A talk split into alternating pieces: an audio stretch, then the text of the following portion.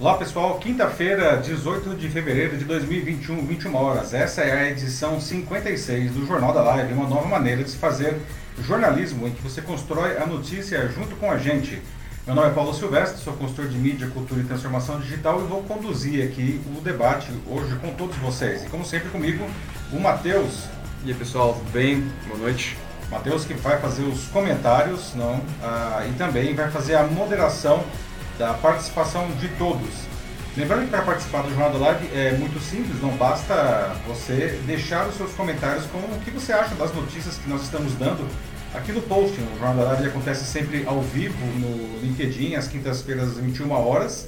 Uh, depois continua gravado para quem não pode assistir ao vivo e fica disponível a partir de sexta-feira de manhã também em vídeo no Facebook e no YouTube. E como podcast nos principais é, agregadores de podcast do mercado, aí escolha o seu preferido, aí Spotify, Deezer, enfim. E procure lá pelo meu canal, o Macaco Elétrico. Né? Você pode acompanhar também o, o Jornal da Live como podcast. Muito bem, pessoal, esses são os assuntos que nós vamos debater hoje na edição 56. Não? Na terça, o deputado federal Daniel Silveira, do PSL do Rio de Janeiro, foi preso por ter publicado um vídeo em que fazia apologia ao AI-5, né? ataques pesados contra ministros do STF e propunha o fechamento da corte. Na quarta, ontem, portanto, não, a prisão foi confirmada por unanimidade pelos ministros. Agora a Câmara decide o futuro de Silveira e um movimento que pode estremecer o equilíbrio entre os poderes, não, que anda muito delicado. Não. Qual é o impacto disso para a nossa democracia? Não? Mas afinal, algumas perguntas. Não? O deputado cometeu crimes mesmo? A prisão dele foi legítima? Não? Políticos estão confundindo imunidade parlamentar com impunidade, não? O que deve acontecer agora, não? Então propomos aqui hoje uma, uma conversa equilibrada para entender melhor tudo isso daí. O segundo assunto, não, o auxílio emergencial que salvou a vida de muita, muita gente no ano passado, terminou em dezembro, segundo o próprio cronograma, não? mas a pandemia, contrariando as expectativas governamentais, não apenas continua, como está acelerando, impedindo a retomada da economia. Não? O que falta para que o auxílio volte, né? mesmo que seja menor? Na sequência, nós vamos falar né, que o Brasil acaba de se tornar, né, de tomar uma liderança nada bem-vinda em uma pesquisa internacional. Nós fomos marcados como o líder mundial em ansiedade e depressão, segundo um estudo. Não? Ah, um outro estudo, esse brasileiro, indica que 52% dos trabalhadores brasileiros sofrem de ansiedade enquanto estão no local de trabalho. Não? O que está acontecendo com a psique do brasileiro, não? E como que a gente pode né, se cuidar, não? Bom, a, que a pandemia apresentou o home office para muita gente e muitos profissionais e empresas gostaram dele, não? Isso não é nenhuma novidade. No nosso né, quarto assunto, a, a gente vai falar que toda essa comodidade tem um preço que está sendo pago pelo mercado imobiliário, não? Que enfrenta uma onda de devoluções de escritórios enquanto os prédios novinhos em folha estão sendo lançados no mercado. Será que o aluguel vai cair? Não? Afinal, qual é o futuro do local de trabalho? Não? E vale a pena, o que vocês acham? Será que vale a pena nós termos um espaço profissional hoje? Não? E a nossa notícia bizarra de hoje, como sempre, a última, não? Você deixaria uma herança de 5 milhões de dólares para o seu cachorro? Quem dera, né? É, ou quem sabe, né, deixar uma herança para uns gatinhos que moram em um museu em outro país, não? Acredite se quiser, pessoal, essas histórias são verdadeiras e elas realmente aconteceram e eu vou contar aqui para vocês hoje, tá? Muito bem, pessoal. Então, é, vamos iniciar os debates aqui do, da edição 56 do Jornal da Live, mas antes de entrar no nosso primeiro assunto, eu gostaria de fazer aqui um breve comentário. Não? Como é, vocês sabem, o Jornal da Live é construído ah, em cima das suas sugestões e da sua participação. Sem isso, não existe. Né? Ah, no post que eu fiz no LinkedIn ontem, anunciando essa edição, é, apresentando o nosso primeiro tema do debate, que é a prisão do deputado Silveira, não, alguns comentários questionaram o fato de abordar temas políticos em uma live nessa rede. Né? E os comentários eles são legítimos, tá? Muitas pessoas estão cansadas da política brasileira e gostariam de não ter mais que falar sobre ela, até por uma questão de autopreservação, não? De tanta sujeira, não. Sim, o que por um lado é compreensível, né? Sim. Acho que até com tudo que está acontecendo, todo mundo está cansado de uma forma ou outra. Uhum. É. Então, por isso, é, eu gostaria de explicar por que, que a gente aborda temas políticos aqui no Jornal da Live, né? Que é complicado também em outras redes, não? É, mas acontece ao vivo no LinkedIn, não? A gente aborda esses assuntos é, porque, enfim, por mais que não queiramos nos envolver com política, ela nos afeta, não. É, a gente não precisa se envolver pesadamente com ela, não, mas a gente tem não só que saber, pelo menos, o que está acontecendo, como também entender uh, uh, os motivos disso, não. E o nosso debate no, aqui nunca foi e jamais será panfletário ou doutrinador ou nada do tipo. Né? Muito pelo contrário, em mais de um ano no ar, não, o Jornal da Live, né? a gente sempre a gente sempre teve pessoas com pontos de vista divergentes né, sobre diversos assuntos. Né? Todos eles foram acolhidos e trazidos para o debate. Não? A única coisa que a gente não tolera aqui são ofensas, né? de qualquer lado. Não? E elas também aconteceram, infelizmente, né? aqui. Mas felizmente foram poucas e, em verdade, seja dito, elas vêm diminuindo. Que bom. Né? A gente debate aqui todos esses assuntos, inclusive política, justamente porque isso eu achei importante. Não? Eu não vejo um, um espaço que seja realmente democrático, é, de conversa ao vivo, nem na imprensa e nem em outras redes sociais, porque normalmente existe muito interesse, muito ódio, muito extremismo. Não? E a gente não, procura não ter nada disso daqui. A gente quer enfim, trazer esses fatos que são importantes para a sociedade, não? contextualizar isso daí e ouvir o que as pessoas têm a dizer de uma maneira ampla e também de uma maneira respeitosa. Não? que vocês acham desse formato, pessoal? Né? Vocês gostaria de ouvir de vocês enquanto começa aqui o nosso debate do, do primeiro tema. Né? Então, bom, dito isso, não feito esse disclaimer, porque eu acho que eu acho que é necessário, justo, é, é, a gente explicar isso daí, porque foi questionado, tá? Dito isso, então, vamos começar aí nosso primeiro assunto, não? E, que é um assunto de política. não? Nessa terça, o deputado federal Daniel Silveira, do PSL do, do Rio de Janeiro, não? Ele foi preso por ter publicado um vídeo em que fazia apologia ao AI-5, fazia ataques pesados contra ministros do STF e propunha o fechamento da corte. Né? Na quarta, a prisão foi inclusive confirmada por unanimidade dos ministros, 11 votos a zero, numa sessão que durou 49 minutos, né? muito rápido. E agora a Câmara dos Deputados decide o futuro do Silveira, né? em um movimento que pode estremecer o equilíbrio entre os poderes. Né? Nessa sexta, ou seja, amanhã, né? para quem está vendo ao vivo aqui, é, haverá uma sessão para decidir o futuro do, do, do deputado. Né? E a tendência é que seja mantida a sua prisão, até como um aceno de paz aí ao, STF. Não? Ah, por outro lado, deputados bolsonaristas, muitos deles investigados pelo mesmo STF por atitudes contra a democracia ou distribuição de fake news, aliás, coisas que é o mesmo processo do Silveira, não? levantaram a voz desafiando a corte. Não? E aí, bom, um monte de perguntas surgem aí. Eu já trago aqui para que vocês, enfim, possam já começar o debate enquanto eu vou trazendo mais dados na sequência. Né? Afinal, o Silveira ele cometeu crimes com esse vídeo? Né? A prisão dele foi legítima ou o STF é, exagerou nisso daí? Né? Outra coisa que é bastante importante, não? a imunidade parlamentar é usada no Brasil como impunidade para políticos das diferentes esferas e de todos os lados. Tá? Isso não é uma coisa de direita ou esquerda, não? para que eles possam cometer enfim, contravenções e até crimes. Não? Coisa que se pergunta também, o que o Silveira fez não seria liberdade de expressão, afinal de contas, não? E por que, que esses ataques ao STF foram feitos nesse momento? Não? Quem ganha alguma coisa com isso? Não? Enfim, o que, que deve acontecer com ele? Não? Ah, se ele continuar preso, aliás, é, isso vai abrir precedentes que poderiam é, atrapalhar os interesses aí do, dos parlamentares, não? Uhum. Ah, bom, vamos aos fatos, tá? Bom, já podem ir falando aí, pessoal. Eu vou trazer mais uns fatos aqui para deixar bem claro o que está acontecendo aqui, se alguém perdeu alguma coisa. Sim, não se acatem, não fiquem tímidos, é... fiquem completamente à vontade aí. Olha só, desde terça-feira, naquela noite de terça, o Silveira ele foi preso após publicar um vídeo de 19 minutos contendo apologia ao ato institucional 5, né, o AI-5, que é o mais violento da ditadura, não? Ah, e fez também um violento discurso de ódio contra os integrantes do Supremo Tribunal Federal, além de propor o fechamento da corte. Não? E a ordem de prisão foi dada pelo ministro Alexandre de Moraes. Não? Na quarta, todos os 11 ministros do Supremo referendaram a decisão de Moraes em uma sessão muito rápida, como eu já falei, né? Passando, aliás, uma mensagem que a corte não vai tolerar mais esses ataques. Não? No mesmo dia, a Procuradoria-Geral da República pediu a, a, imposição de tornozeleira eletrônica e medidas restritivas contra o deputado. Ou seja, o cara vai ter que usar tornozeleira a pedido da PGR. Não? Ele não vai poder se aproximar do Supremo e a medida da PGR disse que, que é, a, a Procuradoria-Geral da República disse isso porque, pela, segundo eles, periculosidade do Silveira, no, na gravação ele ameaçou os ministros até dizendo que estava disposto a matar, morrer, ser preso, coisas desse nível assim. Né? Ah, na denúncia apresentada contra Silveira, a PGR lista três vídeos recentes de que o parlamentar praticou agressões verbais e graves ameaças contra os ministros do Supremo. Né? A temperatura da Câmara sobre o caso mudou ao longo da, dessa quarta-feira. Né? Isso foi tudo muito rápido, gente. Né? Até meados da tarde de ontem, não, a estratégia era revogar a prisão do Silveira e indicar outra punição, abrindo, por exemplo, um processo contra ele no Conselho de Ética da Casa. Não? Mas após 11 ministros do STF decidirem manter a prisão em flagrante, muitos aliados bolsonaristas mudaram o tom e passaram a admitir essa prisão. Não? Mesmo assim, a Câmara está dividida. Não?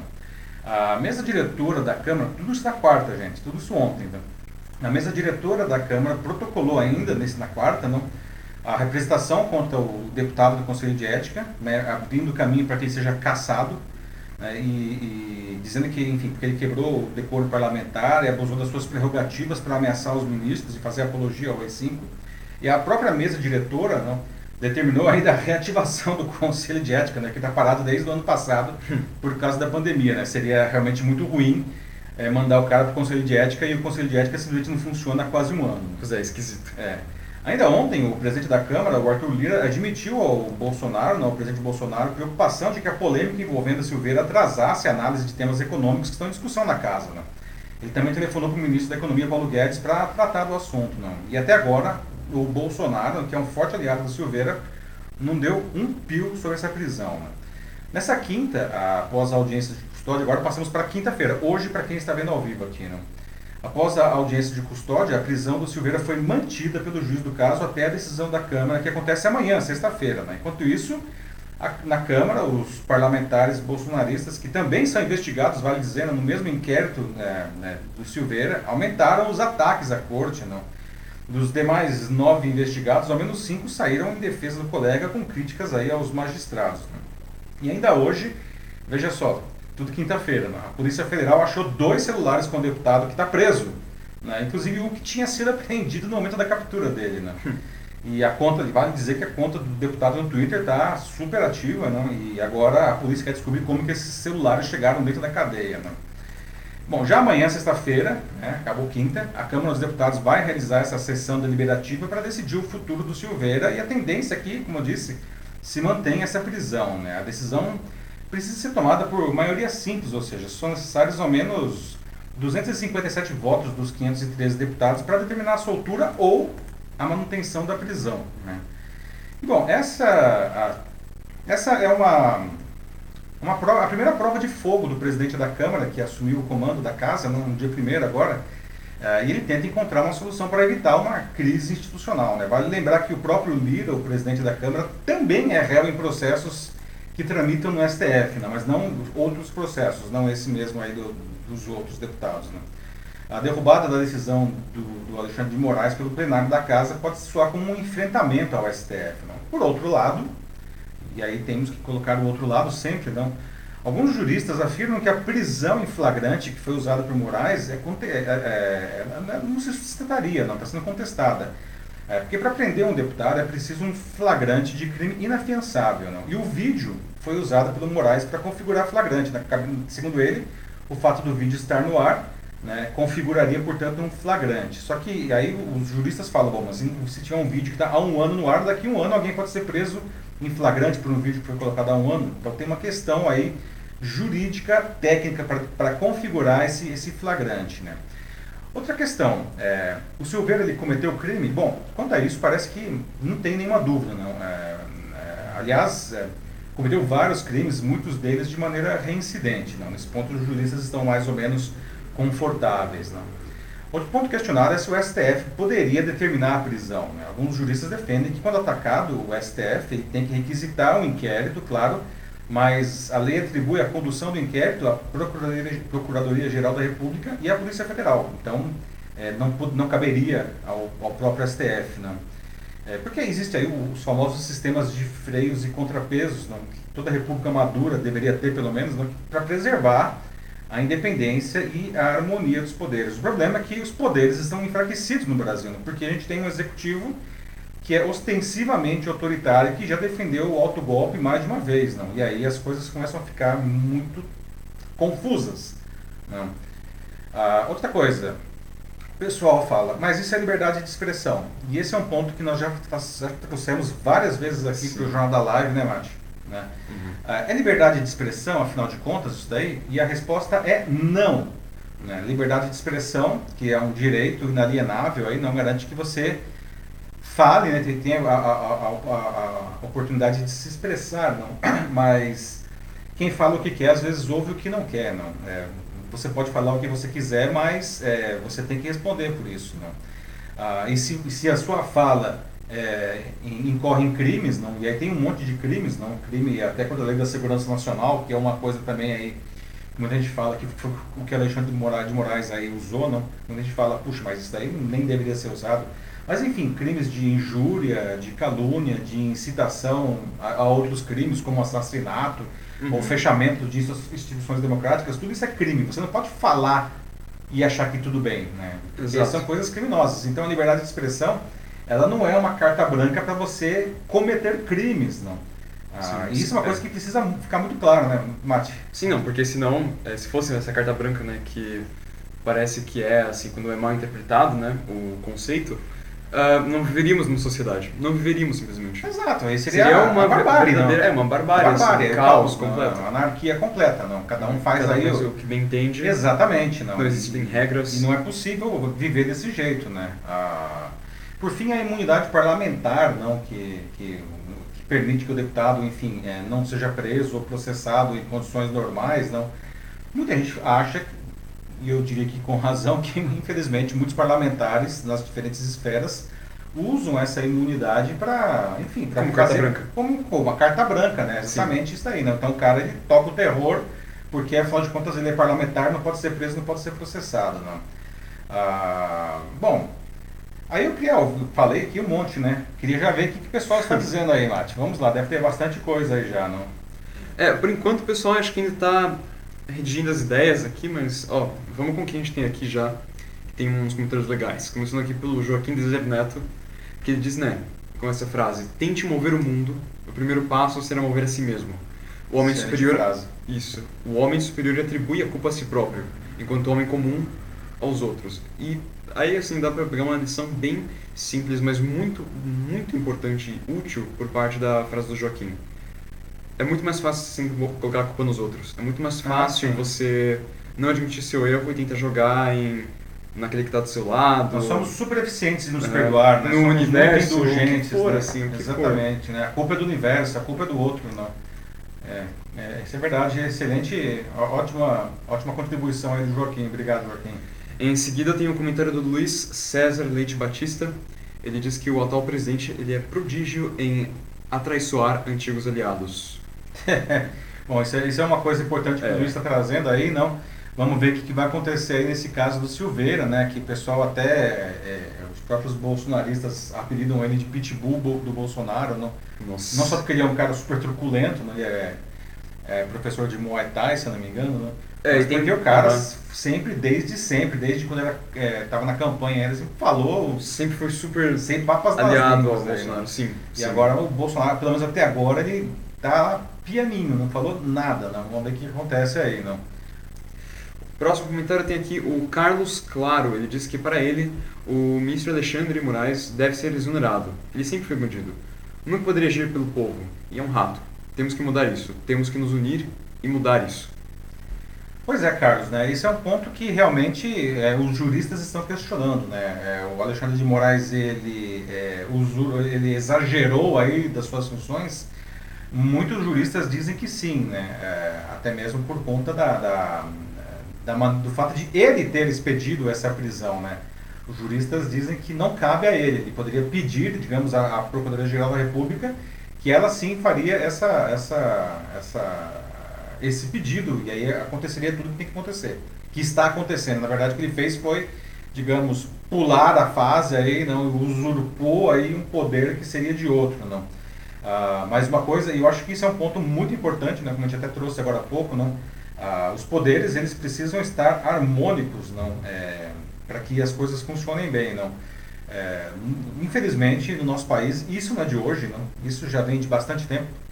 É, os poderes estão bastante desequilibrados, não? É, um poder começa a invadir uh, o espaço do outro. É a jurisdição de outro. A jurisdição de outro, exatamente. Fazer coisas que seria do outro, não? E aí começam a surgir essas, essas loucuras aí, não? Nós precisamos colocar a ordem na casa e colocar cada um na sua caixinha, é, cada um sua caixona, né? Porque cada um dos poderes tem aí coisa pra caramba pra fazer, né? Um ponto importante esse que você traz aí, Carlos. Tem mais um comentário desses aqui que é contra a atitude do, é, do ministro Alexandre de Moraes, né, e aqui como o STF como, como um todo, aqui do José Robson Nascimento, que diz que a prisão do deputado representa um duro golpe na frágil democracia brasileira, que não é admissível mais um ato arbitrário realizado pelo STF. Temos 11 ministros do STF que de fato rasgam a Constituição brasileira em cada ato irresponsável e insano. 503 deputados e, 80, e 81 senadores inertes e covardes. É, desculpa o nome da, da, É, pessoa. José Robson Nascimento. José, obrigado pelo comentário. É, de- mas é mais ou menos uma, quase com- é, completando aí a, a- o que nós vimos né, no comentário anterior do Carlos. Não? De fato, não é o que acontece. Nós temos poderes enfraquecidos. Né? Tradicionalmente, o executivo sempre foi o poder preponderante no Brasil. Né? Até aí como uma herança da, da- do período militar. Né? Mas o fato é que o legislativo ele é fraco, né? toma poucas decisões, muitas vezes ele toma decisões é, é, quase que amando, digamos, entre aspas, bem entre aspas, tá? Uhum. ah, do executivo, né? E aí o que acontece? O, o judiciário ele acaba se tornando é, e visto como uma oposição ao governo, que é uma coisa que não cabe ao judiciário fazer, né? O judiciário não é um órgão político, aquelas pessoas que estão lá, inclusive, não foram eleitas e elas têm um cargo vitalício, pelo menos até é, a aposenta- aposentadoria compulsória, não? Ah, não cabe a eles fazer oposição, mas como, de novo, como a gente falou E agora há também não pouco, apoiar. nem apoiar e nem ser contra, não. Ah, mas é, o que acontece é que, né, como tá uma loucura toda essa questão dos poderes, não. Ah, os caras acabam tomando para ele coisas, para eles coisas que talvez não devessem tomar, não. É, é- é- é bem delicado isso daí. Não posso propor de maneira nenhuma e longe disso não propor o fechamento da, da corte, não. Eu acho que é, todos os 11 ministros, é, do ponto de vista técnico, são extremamente eficientes. Ah, eu, o que eu desejaria é que a gente voltasse a um equilíbrio aí, a uma normalidade, para que cada um efetivamente fizesse o que tem que fazer. Sim, claro, é importante ressaltar isso, né? De que também o STF não é, é um monte de santos, que eles não são mesmo, assim... É, São seres humanos, É, né? são seres humanos. conversa, né? Seres seja, humanos são não falíveis não aí, né? E, e às vezes, né, nós sabemos também aí, temos incontáveis exemplos de decisões movidas por ego. sim, É. sim. Eu acho que não existe um ministro do, do STF que não tenha desagradado uma pessoa do Brasil em algum momento. Ainda dentro da justiça, né, mas fora do STF, mas enfim, acho que ainda é um caso que se aplica, né, que é ligado assim um pouco com é, com ego, na opinião de alguns, é por exemplo o que aconteceu com a Lava Jato. Sim. É, como É um alguns, excelente exemplo. É, alguns veem o que o Sérgio Moro fez como algo assim completamente movido por ego, assim, por parte dele e do Dallagnol também, como eles quebraram uma série de protocolos para poder fazer o que eles fizeram lá. Por outro lado, a Lava Jato é idolatrada por uma parcela enorme da população. E veja como são as Porque coisas. eles realmente né? colocaram muita gente na cadeia. Exatamente, os caras Aham. fizeram uma coisa que nunca tinha visto no Brasil, que era colocar políticos e empresários superpoderosos na Sim. cadeia, né? Que é uma coisa legítima, né? O cara cometeu um crime, ele deve ir para cadeia. A questão é e, é, e é curioso que agora nós vemos aí o governo que se praticamente se elegeu em cima da Lava Jato, agora está desmontando a Lava Jato por seus próprios interesses, e é aí que a gente fala de novo, né? Ah, nós temos que olhar sempre as coisas dentro da perspectiva, nada é tão simples quanto parece, não? O governo agora está desmontando essa Lava Jato, não? E o Moro, que era, aliás, diga de passagem, entrou no governo com um status, talvez a maior estrela do governo, era quase um troféu do Bolsonaro, não? Saiu chutando a porta e agora é um inimigo de morte aí do, do Bolsonaro que quer de qualquer jeito acabar com o Moro, não? Em seguida tem aqui o Watson. Ele diz que está muitíssimo perigoso falar de política agora, né? Com tanto o lulismo como o bolsonarismo, né? Que a gente tem por aí agora, né? Ele diz que se sente numa guerra entre os poderes, né? Que você tem um lado ou outro atacando, se atacando, né? E, enfim, quem quer talvez se afastar um pouco disso, né? Ali no meio, no fogo cruzado. Então, Enquanto isso, ele termina aqui o Watson, né? O Brasil parado há anos, enquanto a gente fica nessas picuinhas políticas que, né, convenhamos, no final, assim, elas não chegam a lugar nenhum. Assim, a gente devia estar se unindo já para encontrar alguma solução, né? Alguma solução para seja a economia, seja a pandemia, o, o que for, o que for. É, até o assunto, legal isso que você traz aí, Adson, é, porque tem até um pouco a ver com o nosso próximo assunto que a gente vai falar de auxílio emergencial, não? É, o governo fica paralisado com essas picuinhas, não? É, e, e, enquanto isso, as necessidades reais da população vão sendo colocadas aí para segundo plano. E agora vem mais essa questão agora aí do, do Silveira, não? Que é mais um, um ruído, não?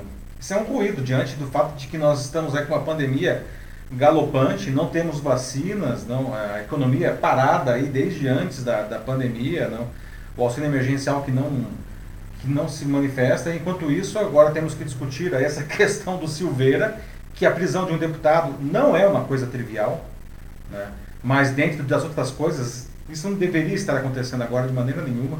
Né, e, e, e, o governo faz, preocupado com manter aquecida a base ideológica, aprovando o aumento do porte de da, da, quantidade de armas e de munição.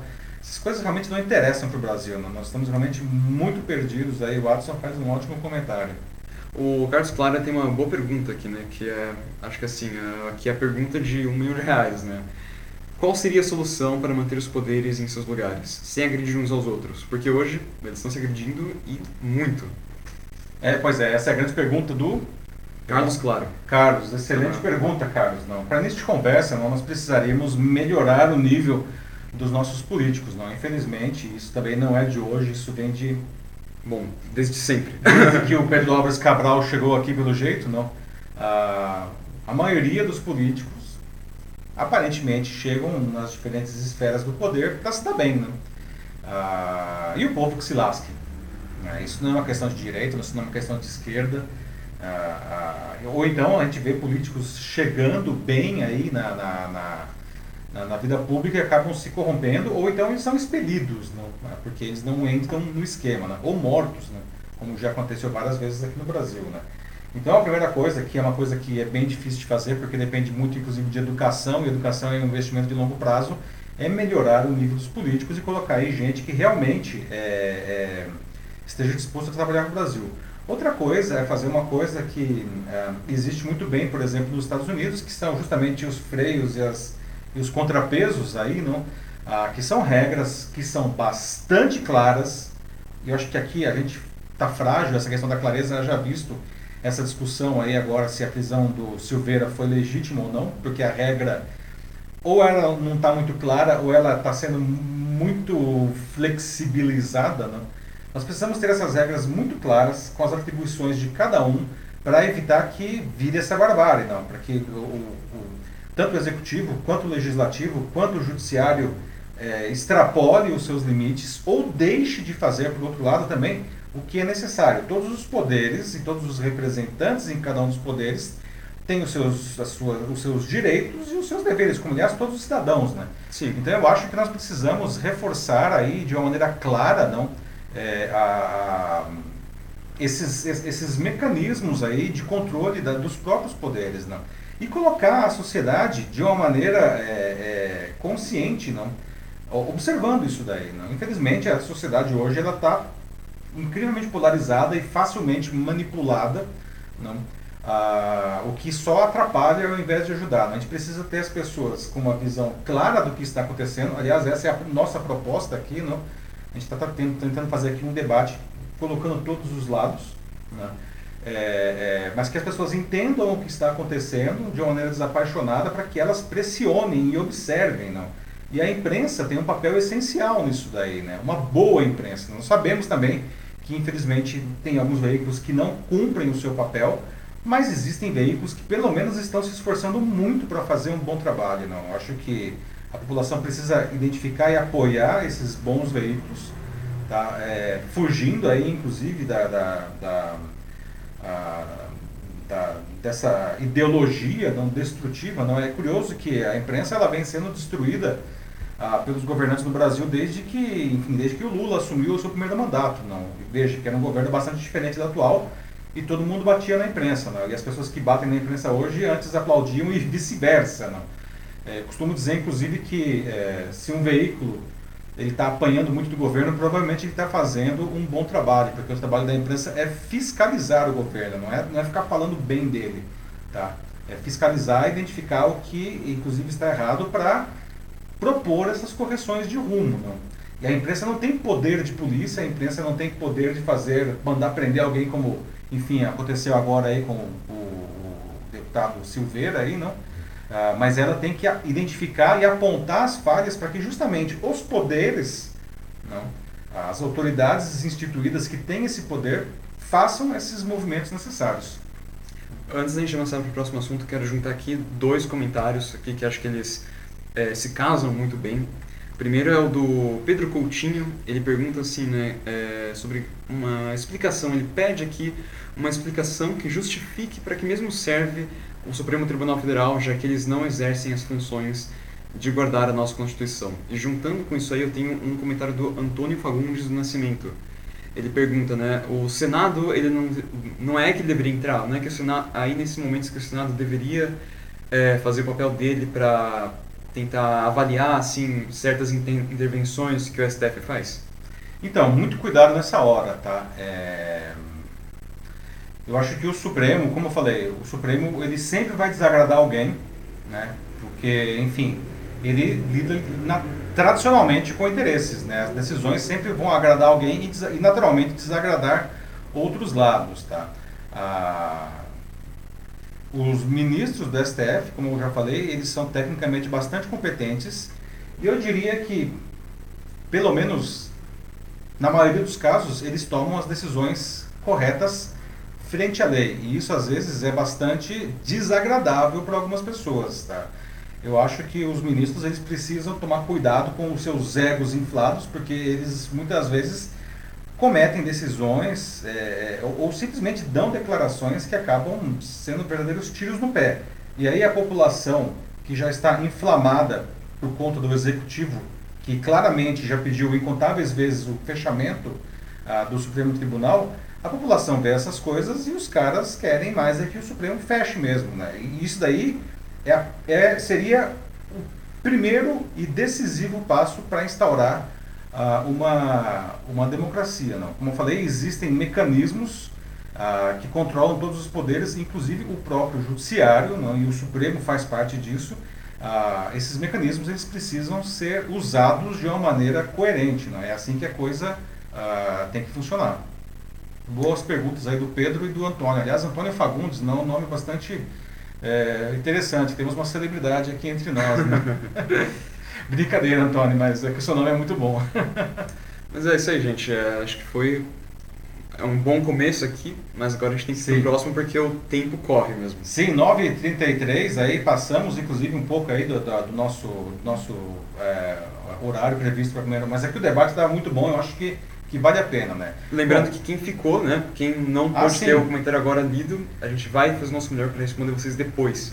Então, não se preocupem, continuem falando, continuem discutindo, e é isso aí. Isso, gente. É, de fato, né, não tem como nós lermos todos os comentários porque é muita coisa, não, e o tempo é curto, não. Mas é, eu depois eu leio efetivamente todos os comentários, né? É, dentro do possível eu tento responder, às vezes realmente não dá pela agenda, mas todos os comentários são lidos, então agradeço aí a todo mundo que está comentando e mesmo quem estiver vendo depois o vídeo gravado, pode deixar os comentários que eles serão lidos, tá? Bom, vamos aí para o nosso segundo tema, nós vamos falar de auxílio emergencial, que salvou a vida de muita, muita gente no ano passado, terminou em dezembro, segundo o próprio cronograma, né? Mas a pandemia, contrariando as expectativas governamentais, não apenas continua, como está acelerando, né? pedindo a retomada da economia. Né? Gente, o que falta para o auxílio voltar, ainda que seja, enfim, menor do que era, não?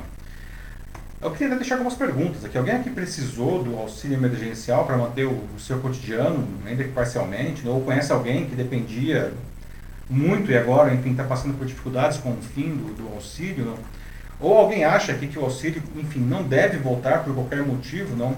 Ah, e nesse caso, que outros estímulos poderiam ser concedidos tanto para as empresas não, quanto para a população? Não? Bom, Trazendo mais alguns dados aqui, não, ah, no meu ponto de vista, o auxílio emergencial se transformou em uma questão humanitária. Não? Muita gente que está sob risco de passar fome ou já está passando fome, literalmente, não, com o fim do auxílio que foi pago pelo governo federal até dezembro, por conta da, enfim, que as pessoas perderam o emprego né, devido à pandemia de Covid-19. Assim, não, não vejo, né, não cabe discutir se é preciso restabelecer essa ajuda. Não. Por isso que é espantoso que ainda não haja uma definição firme do governo federal e do Congresso sobre o assunto, deixando milhões de brasileiros aí nessa situação bastante crítica. Né? E tem outra coisa, né, pessoal? Preciso deixar claro que essas circunstâncias eram perfeitamente previsíveis, né? A ninguém, muito menos aos governantes de qualquer esfera, é dado o direito de se dizer que, ah, nossa, fui surpreendido, que a pandemia continuou. Não, não. Ela não só continuou, como piorou. Isso todo mundo sabia que ia acontecer, era só observar, ia, era óbvio, e aconteceu. Não? Ah, quem deixou de pensar na possibilidade, desde sempre muito concreta, de que o auxílio emergencial continuaria sendo necessário, apostando numa recuperação econômica que desde sempre era incerta, não? independente de inúmeros fatores bastante frágeis, não é? errou muito feio. Né? E aí, é bom, mas o governo diz que não tem dinheiro, ok. Né? E agora, como que faz para continuar com o auxílio se não tem dinheiro? Será que o governo.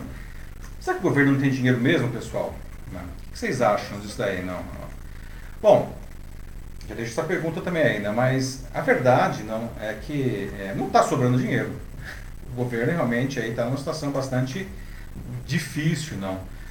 Criar novos impostos é algo que está fora de questão. Acho que não passaria, ninguém quer a criação de novos impostos. Apesar de que o ministro da Economia, não, o ex-posto é, Ipiranga, lá, o Paulo Guedes, vira e mexe e volta a falar na reedição da CPMF com uma nova roupagem. Não. É, o certo seria obter esses recursos para, enfim, restabelecer aí o auxílio emergencial, não?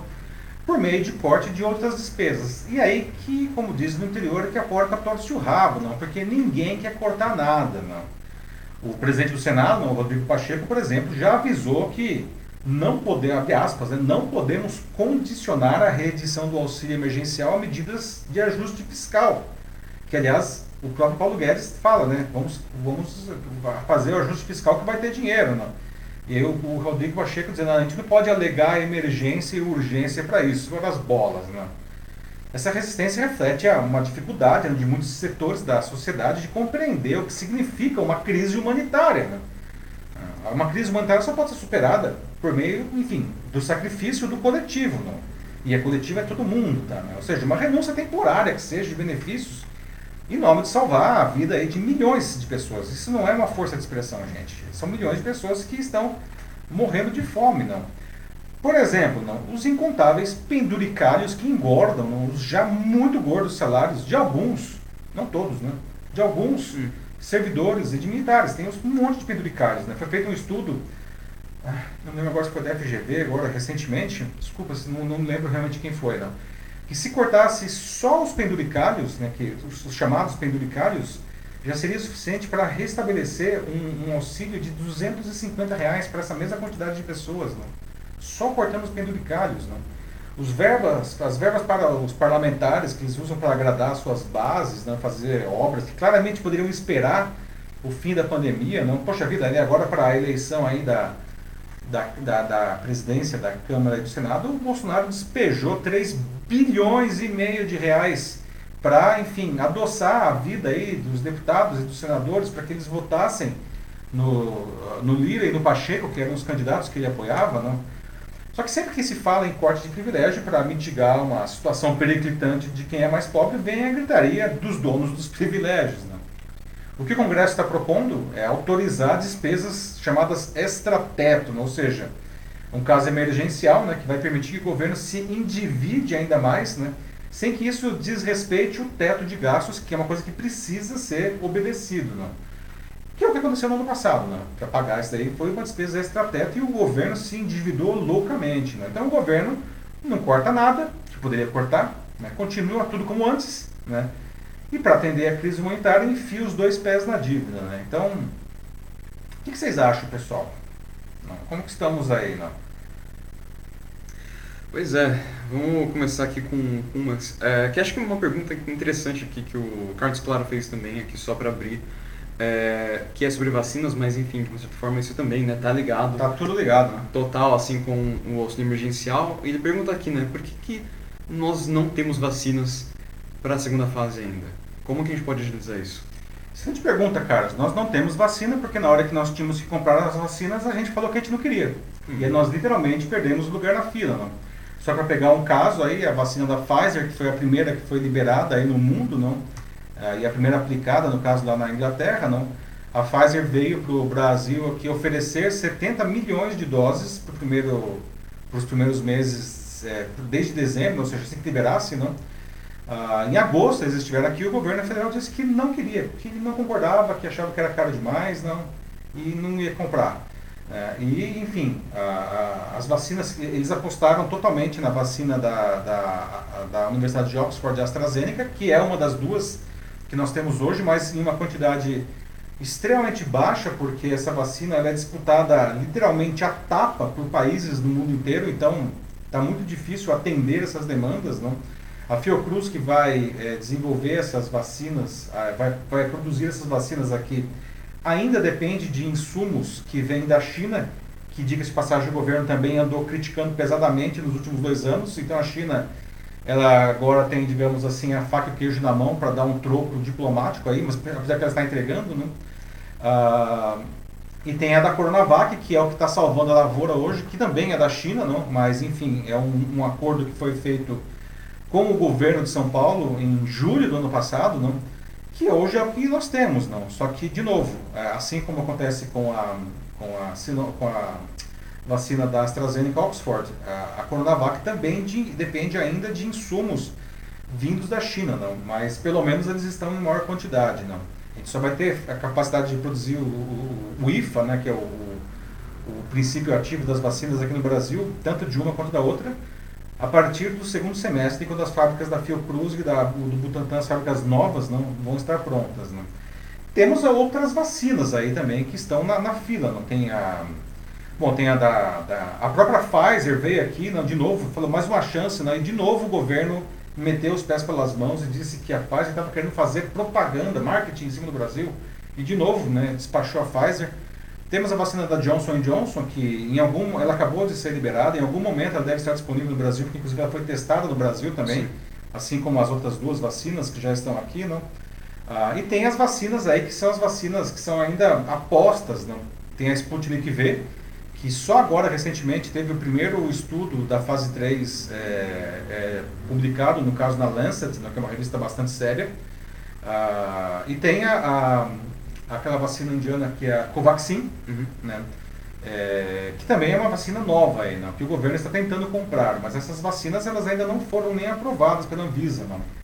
Então o que acontece hoje, nós não, temos, nós não temos vacina, é que o governo pisou na bola. Assim, é muito simples, não tem outra explicação para isso. Tá? Espero ter respondido a pergunta. É uma resposta meio longa, mas é que a pergunta é complexa mesmo. Agora, sobre diferentes formas né, que a pessoa aqui no chat está tentando encontrar para né, como a gente pode tirar dinheiro, né, de, de onde a gente pode tirar isso para dar para o auxílio emergencial. Né?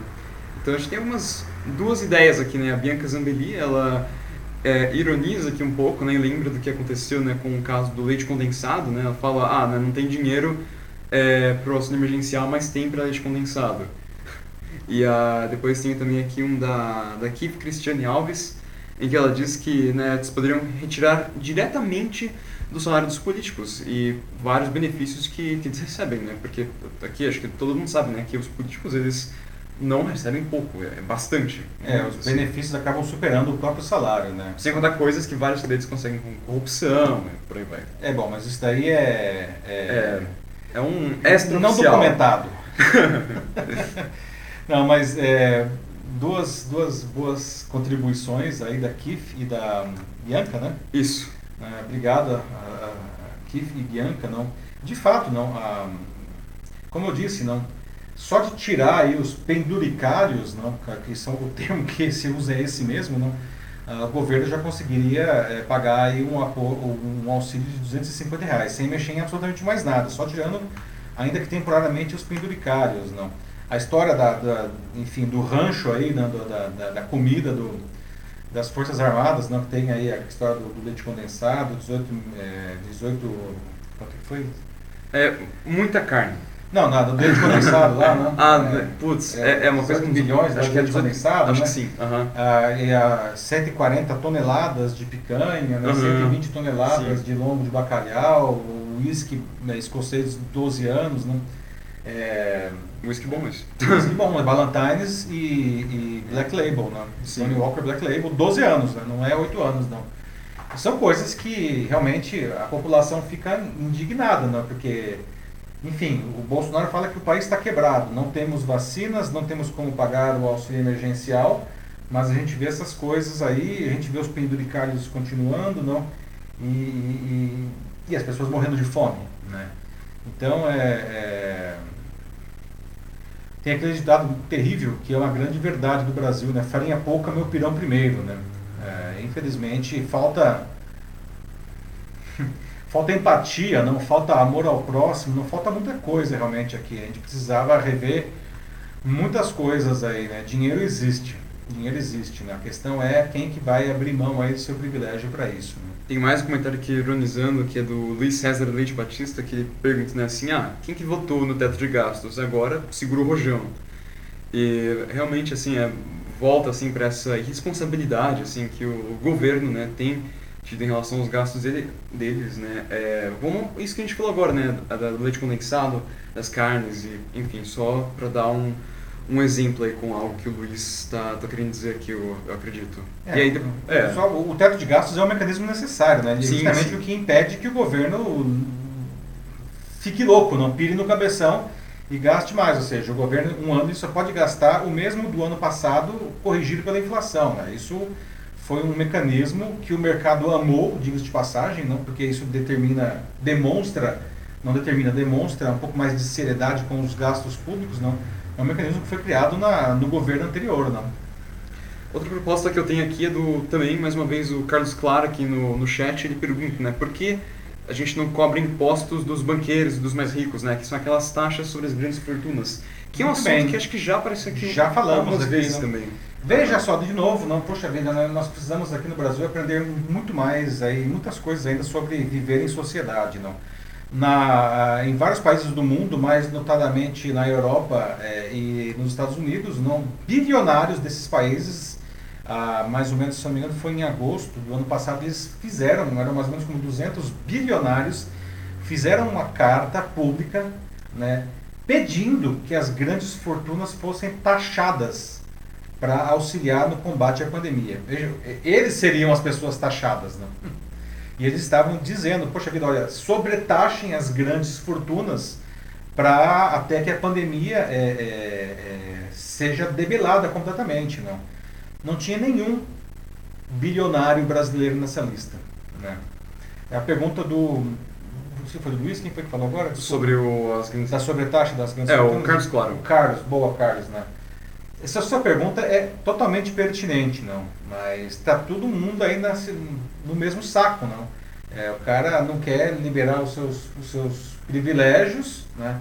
E muito menos ser ele sobretaxado, né? Sim, e eles também não são pressionados pelo, pelos órgãos fiscalizadores é. que encobram os impostos, porque muitos deles Mas, estão é, envolvidos tudo, com tudo, tudo, esquemas, tudo, tudo, tudo, te admite, não, é. Brasil. É. Bom, é... Mais algum aí? Um, vamos, muitos? Vamos mais um? É, acho que dá, acho que dá. Um vamos último lá. aqui, do Luiz César, mais uma vez falando sobre o teto de gastos aqui. Que ele fala, né, é, ele elabora um pouco mais lá naquele antigo comentário dele, né, que ele diz que o teto ele foi pensado de uma forma equivocada, porque não atacou os ralos por onde vaza o dinheiro. Boa, Luiz. Ele continua aqui. Travar o gasto sem otimizar os processos de execução orçamentária foi um tiro no pé. Agora eu entendi o que você estava querendo dizer e você está corretíssimo, né? Isso daí demonstra que, enfim, de boas intenções o inferno está cheio, como diz o ditado. Né? Você tem absoluta razão, né? Isso daí precisaria ter sido é, mais bem costurado, né? Porque virou aí uma marra agora, né? Enfim, né? Mais algum aí ou seguimos adiante? Vamos para o próximo já. Vamos para o próximo, muito bem, pessoal. Vamos ver aqui. Né?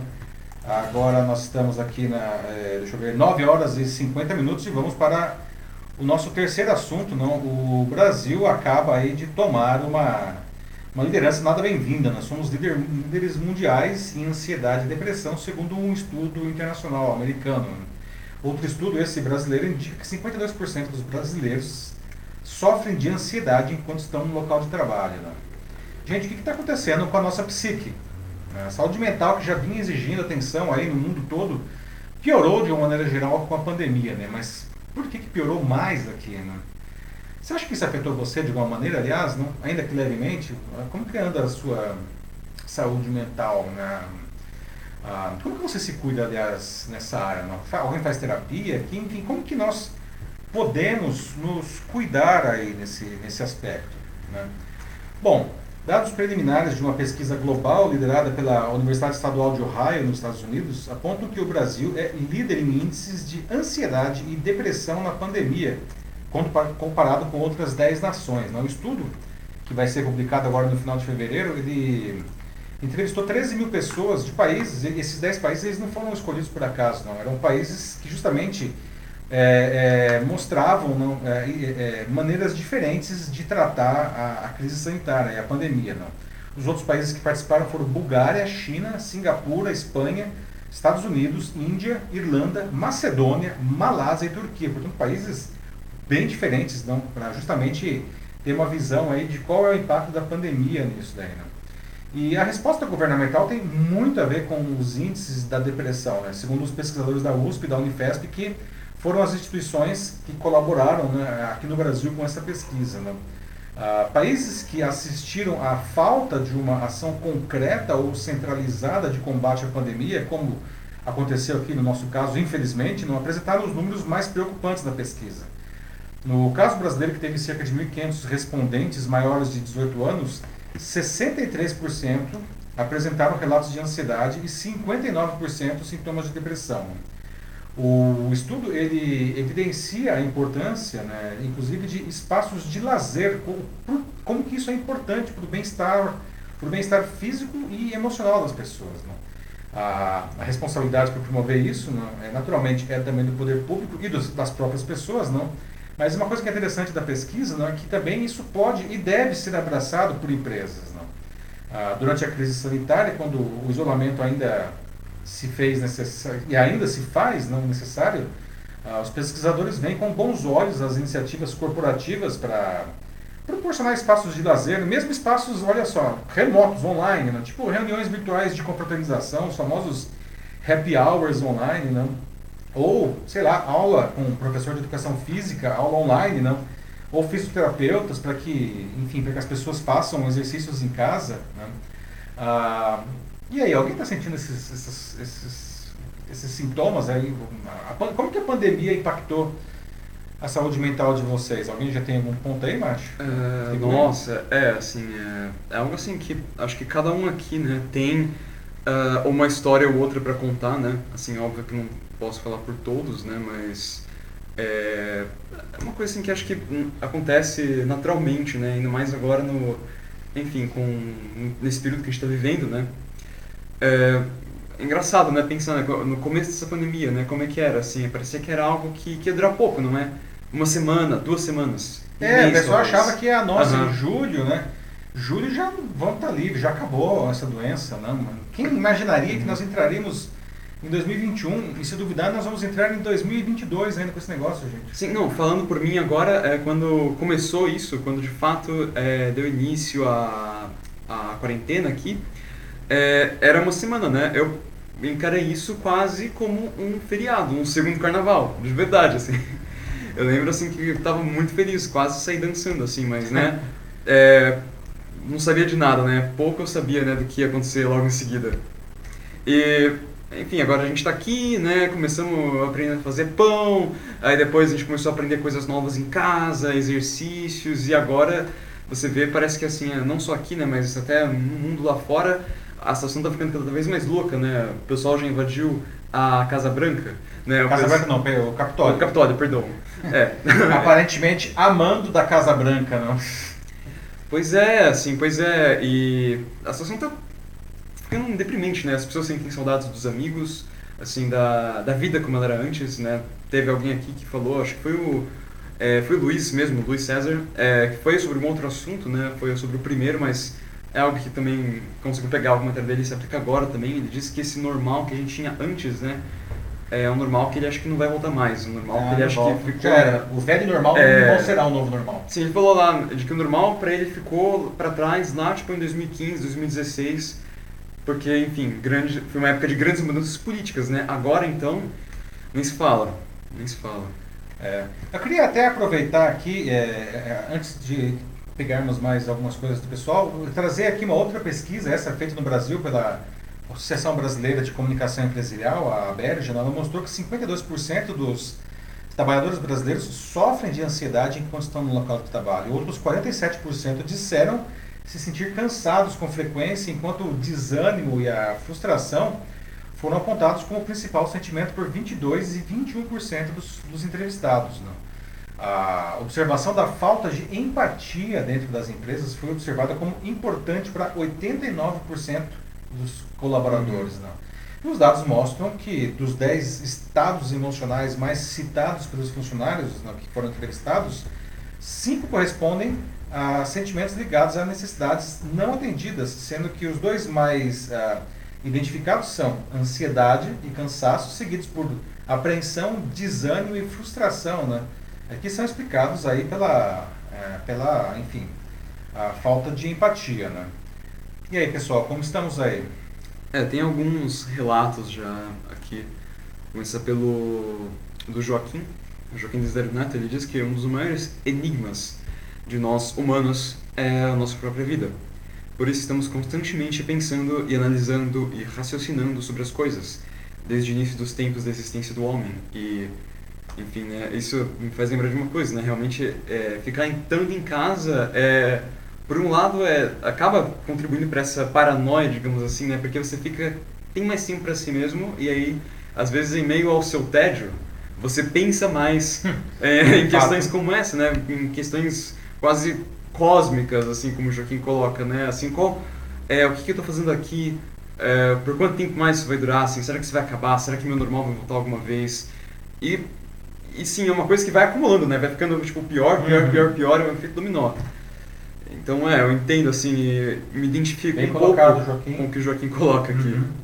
Uh, que mais? A Ana Lúcia Souza Machado diz que percebeu que ficar em casa demais é assustador e Pode ser mesmo, assim, o que eu penso é ainda mais para pessoas que vivem sozinhas, né? Imagina, gente que fica só, assim, por conta própria em casa, assim, deve ser pior ainda, assim, até...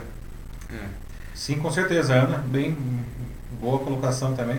O Luiz César também, assim, ele traz aqui um outro lado, né? Que ele diz que não pode falar por ninguém, porque ele tem um sistema de trabalho remoto desde sempre, o que, sim, certamente uh, ajuda, né? Como Deixou o Luiz estava aí mais bem posicionado, mais adaptado, mais né? preparado né? para isso. É, como até o próprio, aqui hoje não está com a gente, né, o Denis Castro, que costuma nos acompanhar também, ele sempre fala como, como o trabalho dele ser remoto também sempre ajudou ele, mas... Enfim, o uh, que mais? Emerson Carvalho fala sobre algumas coisas que ele sente aqui, então ele lista medo, incerteza, que vem né, com a mudança de hábitos, que é bem legal assim que ele coloca mudança de hábitos ao lado de medo e incerteza, porque acho que um dos principais medos que a gente tem, né, nós como seres humanos, é o medo da mudança, qualquer mudança, ah, porque ah, a mudança é, te leva ao desconhecido. Né? Exatamente, te tira da sua zona de conforto, daquele espaço que você conhece, né? Exato. Você acha que tem pelo menos algum controle. Aliás, uma coisa que é interessante aí do, dos movimentos, né? É, o que a gente pode fazer, gente, então, para enfim melhorar isso daí, né? Gostaria de pedir de vocês, eu gostaria até de colocar já enfim, algumas sugestões que eu faço aí para todo mundo, não? Ah, em maior ou menor estágio de ansiedade ou de depressão, né? Gente, é, não achem que isso daí é frescura, como algumas pessoas falam, ah, isso é frescura. Depressão não é frescura, depressão é um negócio extremamente sério, é uma patologia, não. Procure ajuda profissional, né? procure psicólogos, se for o caso, psiquiatras. Não tente achar que você vai resolver isso, que isso é frescura, tá? Outra coisa, faça exercícios, isso é uma coisa interessante também para ajudar a combater esses sentimentos, né? E, e, tem uma coisa que é interessante, né? É, vamos colocar isso no contexto, seja egoísta no bom sentido, né? o que eu quero dizer com isso, né?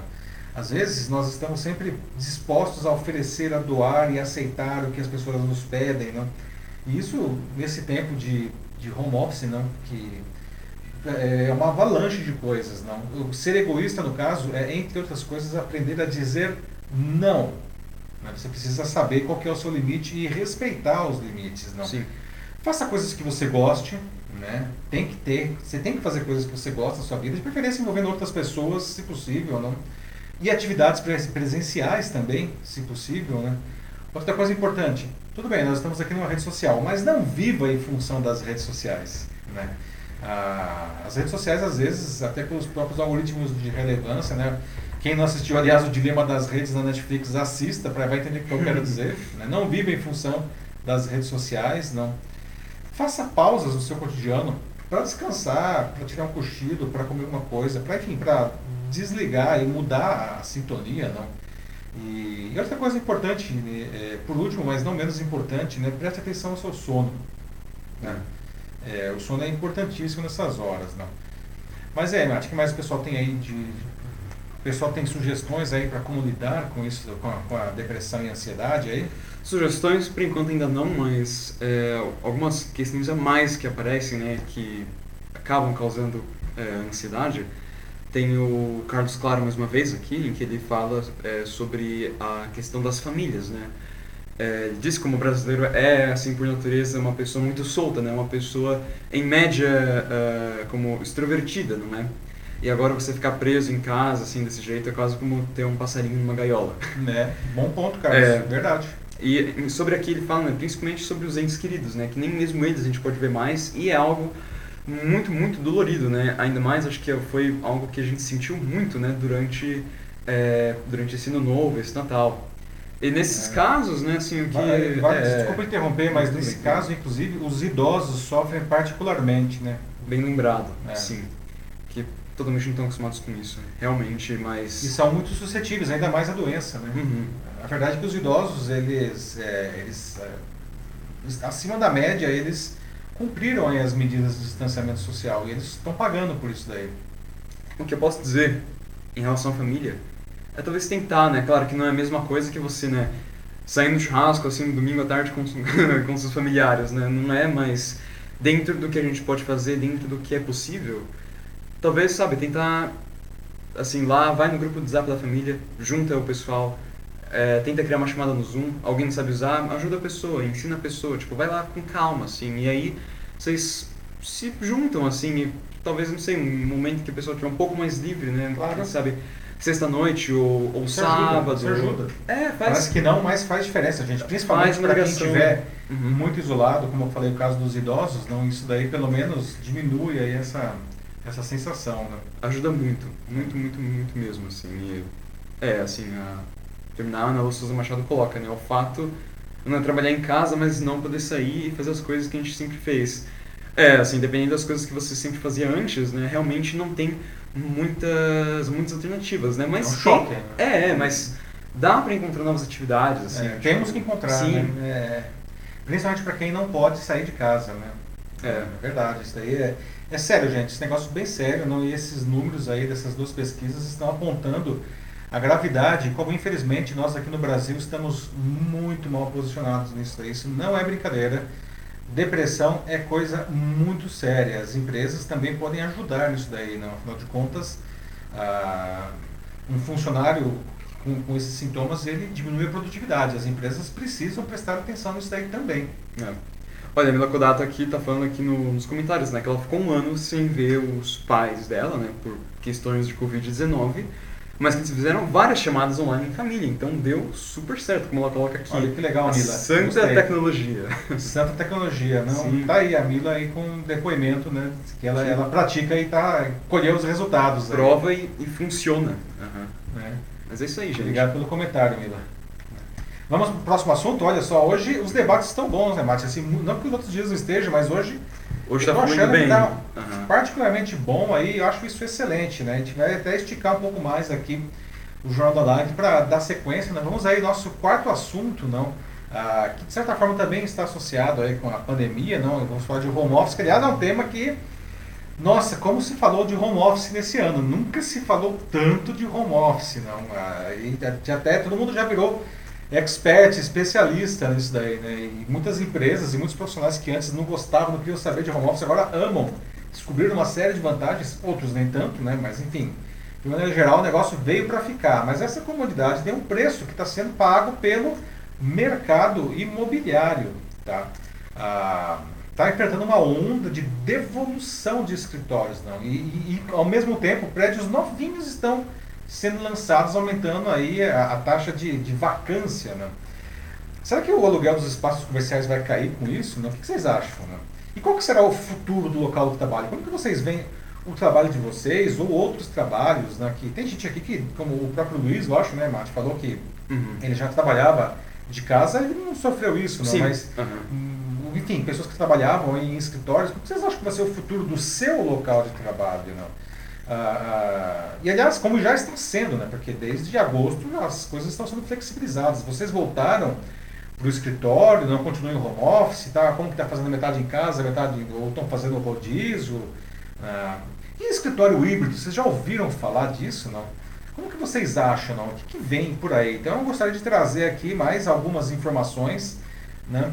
A redução dos espaços corporativos é uma realidade, né? e isso, pelo jeito, é, vai ficar. Né? O movimento das empresas se reflete diretamente nos dados desse mercado. Né? De acordo com a empresa americana especializada em imóveis corporativos, JLL, a taxa de disponibilidade de espaços em edifícios corporativos saltou 50%, aumentou 50% do primeiro para o último trimestre do ano passado. Não? O total de imóveis do, desse tipo, não, que está sem ninguém agora, sem inquilino, que antes era de 13,6% entre janeiro e março, ou seja, o primeiro trimestre de 2020, não, fechou 2020 acima de 20%, não, de 13% para 20%. Não. A JLL avisa que a situação tende a se agravar nesse ano, tanto pela adoção massiva do home office, quanto pela contínua inauguração de novos edifícios, para ficar mais espaço aí. Né?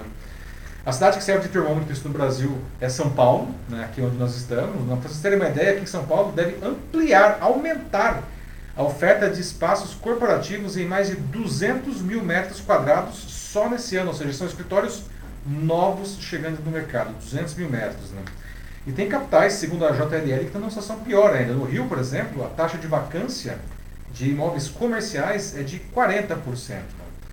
A onda de devolução de escritórios não, ela é generalizada né? em companhias de todos os segmentos, todo porte. Né? Impacta, evidentemente, as grandes, não, só para citar alguns exemplos, a Latam, é, é, que, enfim, inclusive demitiu muita gente na, na pandemia, devolveu aí muitos metros quadrados, não, sistemas bancários, o Banco do Brasil está devolvendo andares inteiros ah, em várias cidades, inclusive aqui em São Paulo, né? Ah, e alguém aqui nunca mais voltou para o escritório a propósito, né? Gostaria de saber de vocês aí, né? Enquanto isso, mais uma coisinha aqui, não, um aspecto que está claro, né? Que a vida profissional pós-pandemia, não, o home office, como eu falei, ele já veio e não vai sumir, né? vai ficar pelo menos um pouco, não a própria JLL diz que um terço da força de trabalho local, né, em média, deve continuar trabalhando pelo menos prioritariamente de casa. Não? Em negócios menores que não dependem tanto da interação com o cliente, o corte dos espaços físicos, a gente falou dos grandes, mas entre os pequenos, o corte chega a 40%, 50%, e algumas empresas 100%, ou seja, elas integraram totalmente o escritório e não volta mais. Não. E aí, como que, Mate, como que estamos aí? Né? O que o pessoal diz aí com relação a isso? Nossa, assim, é... Então, é, é eu estava ensinando aqui uma coisa agora, né? Que é engraçado ver, né? Como a gente está falando um pouco antes, né? Sobre como esse normal que a gente tinha antes, ele não deve voltar, né? Então a gente está se adaptando a esse normal novo, né? Só que aí agora, né? Pra a gente ver essa mudança, né? Tipo, do, desses escritórios híbridos, ou que eles vão ficar cada vez mais e mais home office mesmo depois do fim dessa pandemia. É, e, e assim, né, me lembra o que aconteceu lá, ainda assim, era mais pro começo da, da pandemia, em que a gente tinha o Twitter. Uhum. Que o, Twitter o Twitter foi uma das primeiras empresas que acho que se posicionaram ah, quanto a isso, em que eles falaram de que, que estavam interessados já em, em fazer algo assim, né, em é, abandonar os escritórios deles aos poucos, né, e focar cada vez mais e mais no trabalho em casa, por ser algo mais é, eficiente e até mesmo econômico para a empresa como um todo. É, e eles lançaram, eu vou lembrar do Twitter, eles lançaram um negócio que, lançaram uma moda, né, que era o Home Office Forever, não? É, exatamente. Para todos os funcionários que tinham funções que não exigiam que eles estivessem no espaço físico, se esse funcionário quisesse, ele nunca mais ia precisar voltar para o escritório, Home Office Forever. E aí foi seguido aí por muitas outras empresas, não só de tecnologia, boa lembrança. É, e agora a gente vê parece que uma parte 2 disso aí, se é que a gente pode chamar assim, né? Em que parece que literalmente esse antigo normal das pessoas no trabalho está sendo aos poucos como desmontado, não é? é? Desmontado e até Uh, bom, eu falo substituído, mas substituído é uma palavra meio, meio pesada, né? Uhum. mas, Sim, está sendo é... repensado. Repensado, talvez, essas palavras? É, acho que pode ser, mas o que eu penso, né? Pode até ser mais eficiente, pode ser mais econômico, mas tem pessoas que simplesmente gostam muito mais do ambiente de escritório, né? Certamente. Que é Isso um é um fato. Fator. Tem pessoas uhum. que trabalham melhor no ambiente do escritório. E isso tem pessoas que trabalham melhor no ambiente do escritório. Né? Aliás, é, simplesmente colocar um novo elemento aqui antes de a gente continuarmos aí com a discussão, não, além dos de devolverem os escritórios, as empresas, como, falei, como você falou, aliás, né, elas estão repensando aí os espaços, não, por isso que os donos dos prédios corporativos, que sempre apostaram em grandes metragens aí para as empresas grandes, não, estão tendo que mudar o seu próprio modelo de negócios. Não? Veja só, uma coisa que também está acontecendo, já está acontecendo aqui em São Paulo, inclusive. Boa parte, é, com boa parte das equipes trabalhando em home office, ainda parcialmente, não, ah, haverá uma demanda cada vez menor pelos, pelos espaços fixos. Então as empresas elas estão criando um modelo de, de, de múltiplos escritórios, não? É, ou seja, em vez de ter um grande escritório num lugar só, tem vários pequenos escritórios é, na cidade para que inclusive, enfim, isso diminua o, o, a necessidade de deslocamentos, né? A gente sabe, nós como São Paulo, como Rio, às vezes as pessoas ficam duas horas, às vezes até mais, no transporte coletivo para ir e outro tanto para voltar. Então as empresas estão se descentralizando, criando pequenos micro escritórios, o que aliás também é mais barato, né? porque o escritório na Paulista, ou na Faria Lima, ou na Berrini, aqui em São Paulo, são caríssimos. não. Você vai para os bairros que têm excelente infraestrutura, mas que não são locais tão badalados, não, o aluguel é muito mais barato. Não. Sem falar no escritório híbrido, que é efetivamente a possibilidade de a pessoa ah, fazer parte do trabalho, enfim, em casa, e quando precisa vai para o escritório, né? não tem mais a mesa do indivíduo, cada um chega e senta onde precisar e, e trabalha. Né? São mudanças aí, né? O que mais que o pessoal diz aí, Mate? Carlos Claro, ele traz aqui, é, né, ressalta nessa questão da função, né? Vai depender muito é, disso ao ver dele, né? A cada função, né? Hoje com esse normal novo que a gente tem, é ficar menos colaboradores com mais funções. Os trabalhadores, eles, os menos relevantes, né? Então, mais uma vez, os que precisam uh, menos, né? Estar tá no escritório, eles uhum. vão tá mais em casa, vão ser feitos em, em home office. Sim, isso é um ponto, né? Aliás, tem uma, uma mudança aí também, não? É, que o Carlos traz, não? que é a própria redefinição aí da, da, das funções, né? A, e a gente pode entrar até num outro aspecto aí, que é a questão da automação do trabalho, né? Que, enfim, substituição da mão de obra por sistemas, por robôs, não, tudo isso daí. Gente, nada mais será como era antes, sem dúvida nenhuma. Não? O, o que o Carlos traz é uma coisa bem importante. É. A Natasha colocou aqui, né? A Natasha Costa, total, total home office. Vai ser o que vai ser daqui diante, assim, a Ana Lu Souza Machado coloca aqui um comentário curto, né? Fala ah, cada vez mais remota, coloca umas reticências depois, acho que Sim. Né, fica meio. Que ela falou aqui um pouco antes, né, na, no último assunto, né, o da ansiedade, em que ela disse que adora uma aglomeração. Então, Ana Lúcia, eu acho que ela é das pessoas que prefere o escritório, entendo, entendo, estou com você. A Ana, a Ana ela fez uma transição de carreira, ela era uhum. do mercado de hotelaria, não, e hoje ela está no, no ah, mercado então, de é... eventos, não. A Natasha é, que é professora de francês, né, e está trabalhando muito bem aí remotamente, né, Natasha? Sim, sim. A gente acaba conhecendo as pessoas da rede. Você pensa o quê, pessoal? Nossa, a rede é sensacional para fazer contatos de qualidade.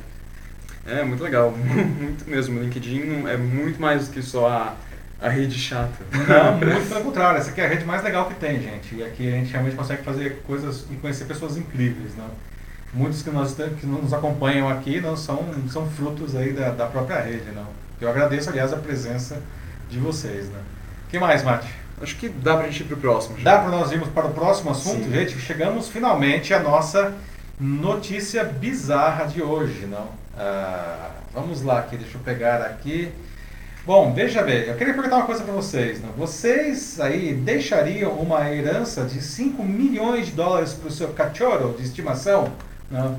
Ou quem sabe deixar uma graninha aí para os gatinhos aí que moram em um museu que fica num outro país. Não? Então, portanto, pet lovers univos, não? Né? Pois é, os bichinhos também merecem receber herança. A questão é como que os cachorros, os gatos e outros aí, né? Eles lidam com o dinheiro. Né? Olha só, essa daí é a Lulu, né? essas histórias estão acontecendo. Vou contar duas aqui para vocês. Né? A cadela Lulu aí, que é essa Border Collie que vocês estão vendo aí, tem 8 anos de idade, não vai ter uma vida muito boa de agora em diante em Nashville, lá nos Estados Unidos, não.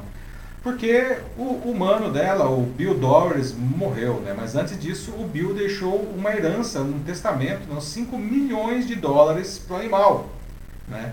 Ou seja, quase 27 milhões de reais, não. Lulu está sob os cuidados de uma amiga do Bill, não, que é a Martha Burton, né? e ela disse que o Bill era um solteirão aí, não, morreu no ano passado, não. Ah, sempre que ele viajava, a Marta cuidava da, da Lulu. Então, o Bill, que era um empresário de sucesso, morreu aos 84 anos, né, mas deixou esse testamento, criando um fundo de 5 milhões de dólares para manutenção da Lulu. E a Marta agora, né, ela não tem, ela não consegue colocar a mão no dinheiro, o dinheiro não é dela, o dinheiro é da Lulu, não. Mas enfim, todas as despesas que a Marta comprovar com a Lulu, ela é reembolsada, não. Ela, bom, ela diz que ela não sabe como gastar e nem sabe se ela vai conseguir fazer isso, gastar 5 milhões de dólares com, com a Lulu. Não, não, não sei se eu vou comprar aí uma tigela de ouro maciço né, para o cachorro, uma coleira incrustada de diamantes, não. É, mas o fato é, o fundo está sendo administrado por uma pessoa que reembolsa a, Marcia pelas despesas, a Marta pra, pelas despesas com a Lulu. Não. O que não ficou claro é o que, que vai acontecer com o dinheiro não, se a Lulu morrer aí antes que o dinheiro acabe. Não. Um outro caso, deixa ser com os gatos, não? É, uma outra história, um médico francês chamado Christophe Batard deixou uma herança de, é um pouco mais modesta, mas ainda assim muito interessante, 3 mil euros, né, o que dá mais ou menos 19.700 reais pela cotação atual, né, para os gatos que vivem nos porões do Hermitage, é, do Museu Hermitage em São Petersburgo, na Rússia, não? Ah, esses gatos, inclusive, eles são meio que um símbolo da, da cidade. Né? Veja, os gatos, aí, os gatinhos, eles nem eram animais de estimação do Dr. Christoph, não. mas ele deixou para eles. Né? Ah, o, o, o, diretor do, do Hermitage, o Mikhail Piotrovix, chamou o gesto do médico francês de notável e de belíssimo. Não? Ele disse que o dinheiro que foi herdado pelos gatos vai ser usado para restaurar os porões é, do, do museu, que é onde os gatos moram. Não? Aliás, a história dos gatos do, do Museu Hermitage é, é interessante, não? É, é um negócio que vem de 1745, não? quando a imperatriz Isabel I, filha do Pedro Grande, o mítico czar Pedro Grande, não? Ah, deu uma ordem para que, abre aspas, encontrem em Kazan os melhores gatos, os maiores, os mais aptos para capturar ratazanas com a intenção de enviá-las à corte de sua majestade, fecha aspas. E esses gatos realmente foram encontrados, não? E desde então eles estão em São Petersburgo, né, e no Hermitage, no museu, no São Petersburgo, que era a antiga capital imperial russa, não, na época aí dos poderosos czares, não?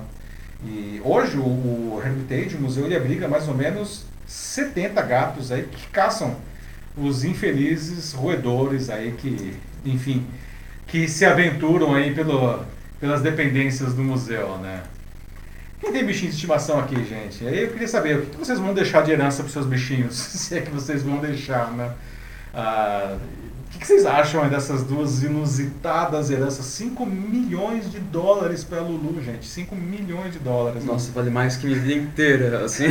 5 milhões de dólares, não. Algum comentário aí, Mate?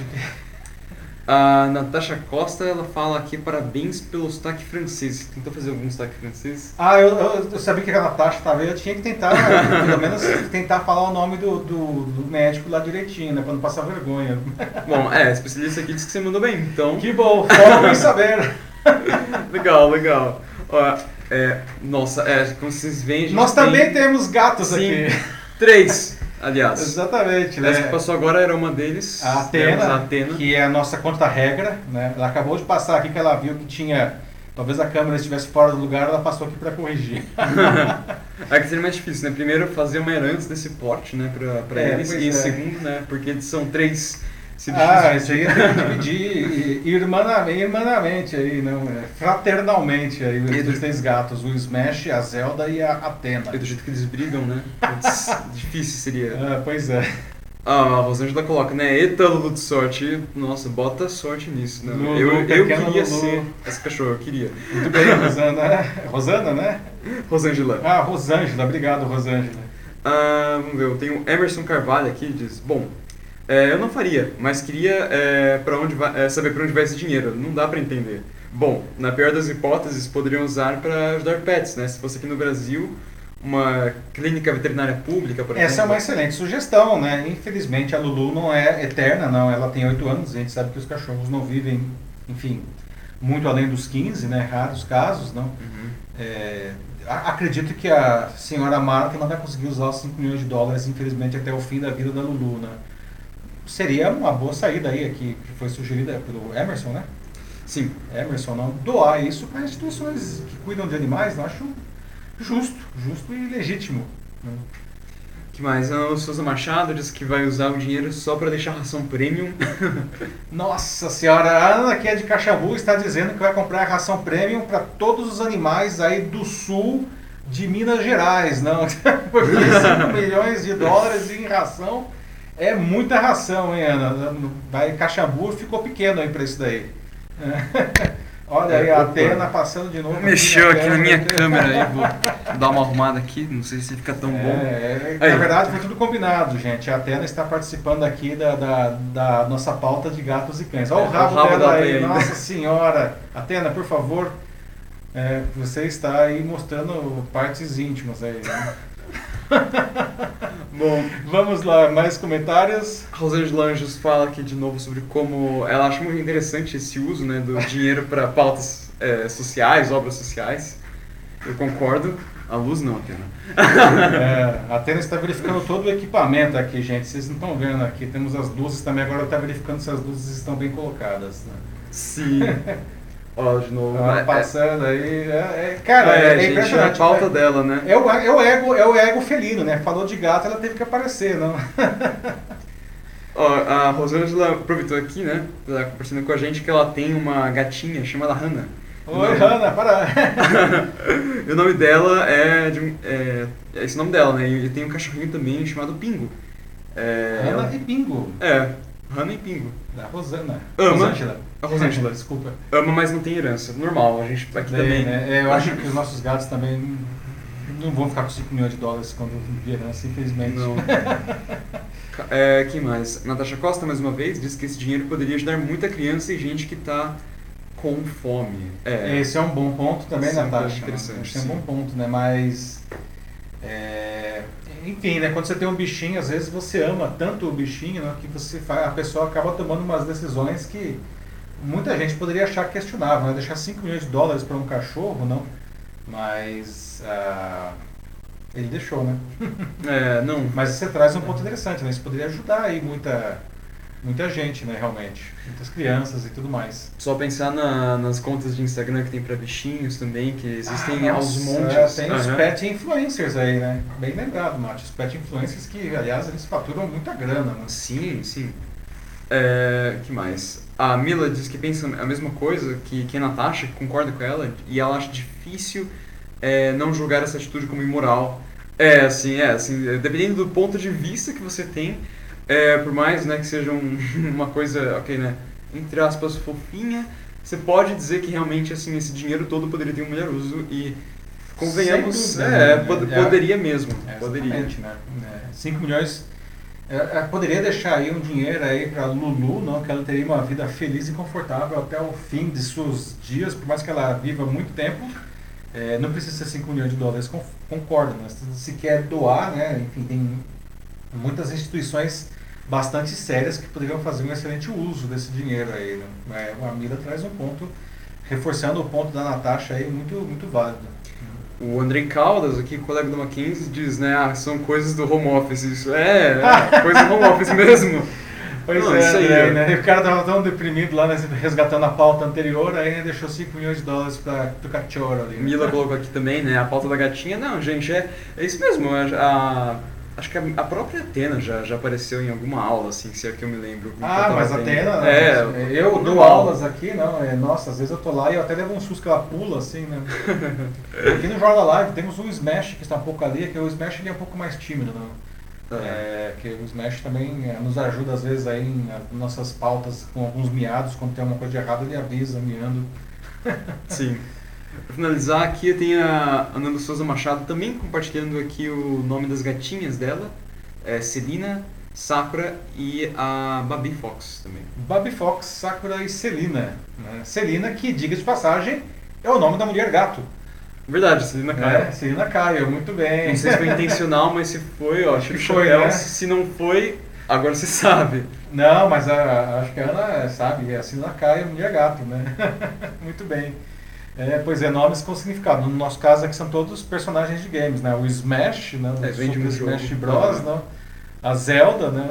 Do Legends of Zelda, clássico aí, franquia da Nintendo, né? Só a Atena aqui é um pouco mais diferente, né? É, mas é de um jogo também, né? Que, qual que é o jogo mesmo, Mati? Da, o- que, que inspirou a Atena aí? Putz, acho que. Não sei, acho que. Do Pete lá, não? Também é um jogo da Nintendo? Não, né? não, não, não era, era. É outra coisa. Acho que. Os nintendistas de God casa of War, talvez, assim. Ah, é, pois é. Não, mas tinha o templo da Atena, né? No, no- jogo do do Pete, não tinha? Não, não, não, era outra coisa aí. Tô viajando. Então, deixa É. pra lá. Mas enfim, é tudo ligado a game aqui. É. Somos nintendistas inveterados, né? Não tem jeito aqui.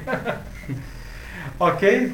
Acho que é isso aí então. Muito bem, pessoal. Olha só, o debate excelente, né? Passamos aí bastante hoje, mas a conversa estava tão boa, não? 10 e 26 agora. Gostaria de, enfim, encerrar aqui essa nossa edição 56 do Jornal da Live aí, né? Que, puxa vida, debates muito, muito bons hoje. Quero agradecer a participação de todos aí, né?